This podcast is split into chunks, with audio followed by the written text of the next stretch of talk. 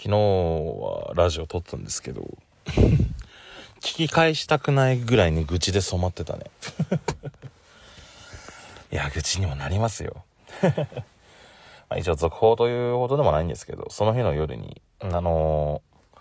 今、商品を確認して、まあ、あと発送まで2、3日ぐらいかかりますっていう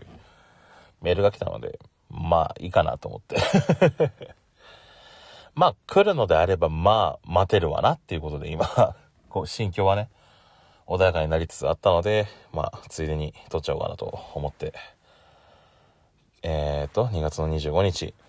17時6分、5時6分ですね、えーと、撮っております。皆さんどうも、おきばんは、ニックさんと申すものでございます。いやー、今日ね、2月25日金曜日、とあるものが配信されてるんですよ。巷だったらね、なんかエルデンリングっていうね、あのダークソウルの作った会社の最新作がオープンワールドとして出たっていうことですごい今、ツイッターでは話題になってるんですが、それとね、もう一つね、ツイッターで話題になってるゲームが一つだけあって、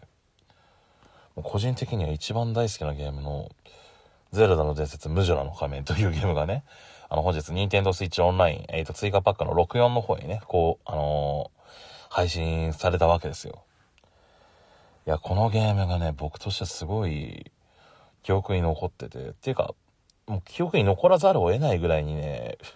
必要にプレイしたからね、追いますように。だからね、今日ちょっとそのゲームの魅力をね、昨日が愚痴ばっかりだったからちょっとそのゲームの魅力を語っていけたらなと思って、とりあえずちょっと今日はそういった方にね、頑張ってやっていこうと思います。えー、まあ、無邪の仮面。まあ、無邪の仮面っていうか、そもそもゼルダの伝説って何かっていうと、謎解きアドベンチャーゲーム？らしいんですよ。まあ、謎解きって言っても、なんていうかさ、神殿とかに入ったトリック的なやつがあって、そのトリックを解いていくっていうのがメインだから、まあ確かに謎解きアドベンチャーとはなるんだろうけど、個人的にはなんか謎解きとかあんまり意識したことがなくて、まあ、よくドラクエとかでも勇者とか魔王とかの話がそのままなんていうか、グラフィック化したような感じのね、アクションアドベンチャーだと思ってるんだけど、まあ、謎解きがメインらしいよ。で、えっ、ー、と、ムジェラの仮面っていうのは、その、なんか、ストーリーの何なのっていう話になるんだけど、ぶっちゃけ何でもないんです。えっと、もともとゼルダの伝説っていうね、ゲームはね、なんか歴史が3つに分かれてたりとか、大元の話があったりとか、いろいろあるんだけど、実はムジェラの仮面っていうゲームはね、何も関連しないんですよ。関連するっちゃするけどしないっていうぐらいのね、なんていうかスピンオフみたいなものなので、もともとが。で、えっ、ー、と、何のスピンオフかって言われると、時のオカリナっていうね、ゲームは知ってるかな皆さん。まあ、3DS でもリメイクされてるし、今も配信されてるんですけども、その、時のオカリナというゲームからのスピンオフ。えっ、ー、と、同じ主人公のリンクくんが、まあ、リンクくんって言うんですけど、リンクくんが、えっ、ー、と、違う異世界に旅に出たよっていうのがお話なのね。で、まあ、ゼルダの伝説、いろんなシリーズが出てるんですけど、この武者の仮面がね、とにかく異質なんですよ。もうどれぐらい異質かっていうと、なんだろうね。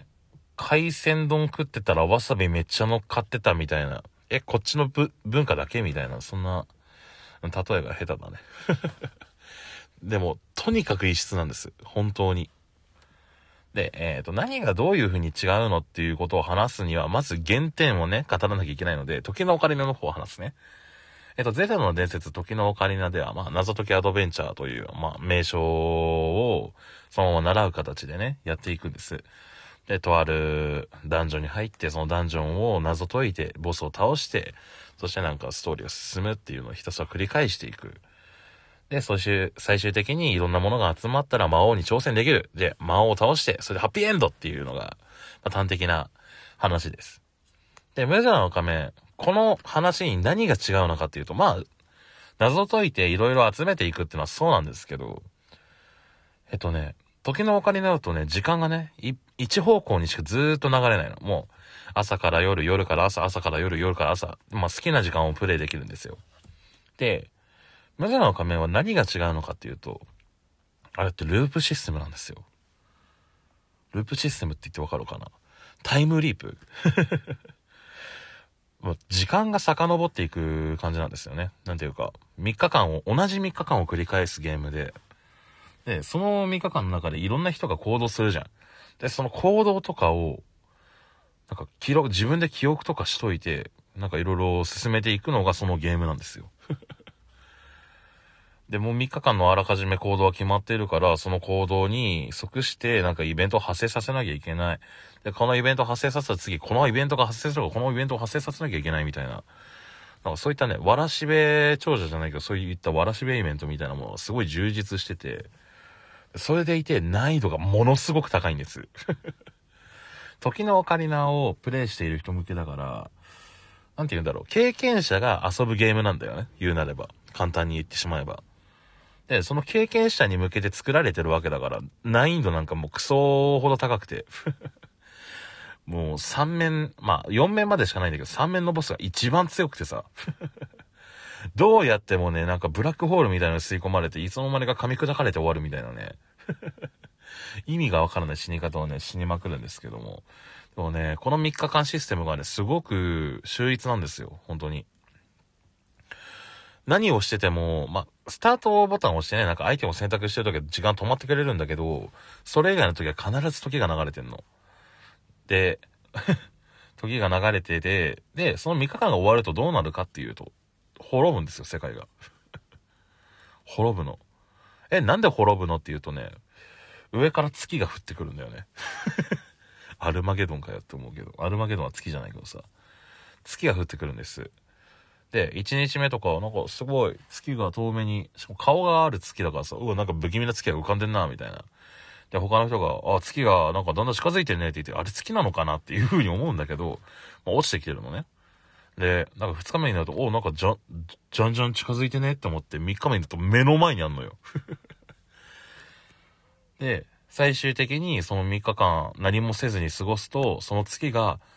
ズン、ズン、ズンつって、ずんどこみたいに、ゆっくりゆっくり時計塔に落ちていくの。で、時計塔に落ちたらどうなるかっていうと、まあ、衝撃波がすごいが、まず、街が衝撃波で吹っ飛び、それで火災が起き、で、火の波が主人公たちを襲って、バッドエンドなんですよ。いや、怖いよね。えっと、子供の頃さ、これをプレイしてて、あのー、すごい怖い点がいくつかあって、そのゲームオーバーシステムもそうなんだけれども、それとは別に、お面屋っていうね、キーパーソンがいるんですよ。ムジャナの仮面っていう名前の通り、なんか仮面とかお面とかが関連性のあるゲームで、その、お面を集めていって人のね、なんかし、人のことを幸せにしていかなきゃいけないっていうゲーム性だから、いろんなお面を集めなきゃいけない。で、そのお面を集めるにあたって、なんでか、その無常の亀を取り返していこうってお話だから、お面屋さんが出てくるの。で、そのお面屋の顔がどうしたって怖いんだよね。いや、普段はめちゃくちゃニコニコしてて、なんていうか、出っ歯でさ、めっちゃニコニコしてるんだけれども、なんていうか、すいません、ちょっと、撮るの忘れちゃいましたっていう 場面があって、それになると目がキッってなって、なんてことしてくれたんだ貴様つってめちゃくちゃブチ切れるのが、幼少期ながら怖かったなっていうのは、まあ、さておき、この3日間システムの中でダンジョンを進めていくじゃないですか。で、その3日間を繰り返す中でいろんなストーリーがあるわけよ。さっき言った通り、わらしべのイベントがね。で、そのわらしべのイベントの中で、三角関係もあってさ。主人公は関係ないよ。なんていうか、もう完成されてる関係だから。で、なんだろ、結婚全然前日みたいなところから始まるのね。で、結婚式全然前日に、なんていうか彼氏が全然連絡来ないっていうカップルがいて、でも、その彼氏は実はその彼女のために行動してたりするみたいな。で、その彼女たちをまた別枠からね、見てて、なんか、あれ、あの月、起こしてくんねえかなって祈る、なんかちょっとメンヘラ気味のね、お姉さんもいたりして、その人間関係とかすげえ緻密にね、描かれててね。で、子供の時にプレイすると、何これどういう意味なんだろうって思うんだよ。月落っこちるのかなあれって言って、なんか気まぐれで聞いてんのかなと思ったけど、大人になって聞いてみると、うわ、これ、落ちろって言ってるのと同じやん、みたいな。解釈がね、行くようにも捉えられるっていうかね。まあ、捉え方がね、まあそもそも大人になって変わっただけの話なんだけど、すごいね、視点がね、変わるとね、物語も変わるんだよね。それぐらい奥が深くて、で、謎解きもね、すごい難しいから面白いし、で、なんだろうな。そういったクリストーリーをクラ、クリアっていうか、わらしべをクリアしていくじゃん。で、人にね、お面をもらうんだよ、幸せにしたら。でも、3日間繰り返すわけじゃん。あの、時間が遡るから誰も主人公のことを覚えてくれないの。で、例えば、あなたからもらったお面だよってこれを見せても、ああ、なんかすごいいいお面だねって、私も持ってるわ、みたいなことを言われてさ。で、最終的に、なんていうか、何をやっても誰にも覚えられてないみたいなさ。なんていうか、なんともね、悲しいゲームなんだけど、なんか現実ってそんなもんだな、みたいなさ、ことを思い知らせてくれるのもなんかそのゲームのいい点かなって勝手に思ってます。でもね、本当にね、このゲームが配信されることによって何が楽しいかっていうとね、バグ技があのゲーム多いんですよ。すごく多くて、それがね、すごい楽しいんですよ。なんかショートカットができるっていうのがさ、ソニックの醍醐味みたいなとこあるじゃん。ゼルダも同じで、ショートカットできるのが醍醐味だからさ、バグ技だったら。それを楽しめるっていうのがこのゲームのいいところかなっていうのを思いで、思っています。未だになんかね、いい、なんかよく聞くのが、オフラインアップデートが未だに続いてるゲーム。オフラインアップデートだってよ。それから新しい発見がいっぱいあるんですよね。なので、えっ、ー、と、もし皆さんがね、ニンテンドスイッチの追加パック入ってて、ニンテンド64がやりたいっていう人だったら、無地の仮面は、絶対にやらなきゃいけない。いや、それほどに面白い、あれ。だって未だに遊んでしまうもん。だからほんとぜひやってもらいたいと思います。ということで、えっ、ー、と、ムジュラの仮面の番宣でした。えっ、ー、と、皆さんまた機会がありましたらご聞きください。それでは、また来週にお会いしましょう。じゃあね、またね、バイバイ。あ、ごめん。やっぱり、あさって撮るかもしんねえ。あ、まあいいや。じゃあね、またね、バイバイ。